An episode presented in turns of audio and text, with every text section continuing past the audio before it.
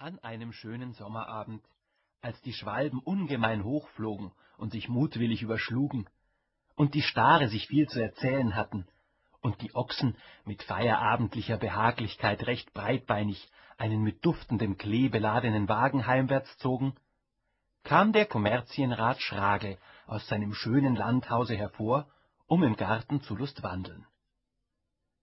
Er legte die Hände auf den Rücken und wollte eben seines angenehmen Daseins froh werden, als er plötzlich zu straucheln anfing, umfiel und tot war.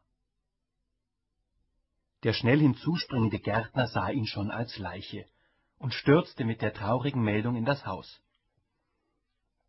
Frau Lissy Schragel, eine geborene Smith aus Hamburg, behielt immerhin noch so viel Fassung, um von dem Schreien der Dienerschaft unangenehm berührt zu werden und zu bemerken, dass taktlose Leute sich vor dem Gartenzaune ansammelten und neugierig auf den Ort des Schreckens hinstarrten.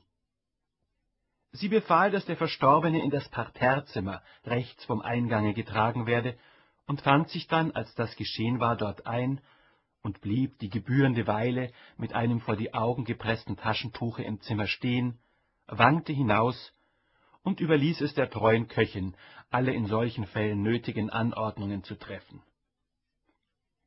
Die Seelnonne kam mit Fragen und Anträgen und Ratschlägen, deren geschäftliche Nüchternheit die Witwe auf das Peinlichste berührt hätte, und es war in der Tat schicklicher, dass sich das ungebildete Frauenzimmer mit einer Angestellten über all diese Dinge beriet.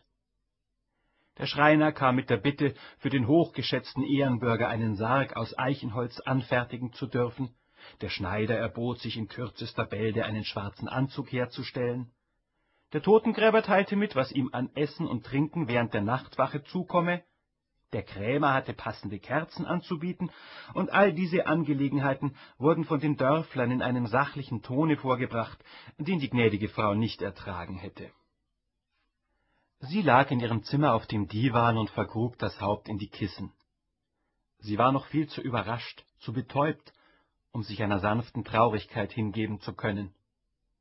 Ihr erstes Gefühl, und es hielt immer noch nach, war das der Empörung über die Rohheit dieser plötzlichen Schicksalsfügung. Man weiß, dass der Tod das Ende aller Dinge einmal kommen muss. Jedoch eine, wenn auch nur kurze Vorbereitung auf solche Vorkommnisse sollte man beanspruchen dürfen. Dieses zwecklose Hereinbrechen war das Verletzendste daran. Aber Schragel war auch im Leben nie eine zartfühlende Natur gewesen. Ach so, was konnte der Ernste dafür? Es war ein törichter Zufall. Es war das Klima, die Hitze, es war der Aufenthalt in diesem öden Dorfe, den sie nie, nie gebilligt hatte, auf dem nur Schragel mit seinem in gewissen Fällen einsetzenden Starrsinn bestanden hatte.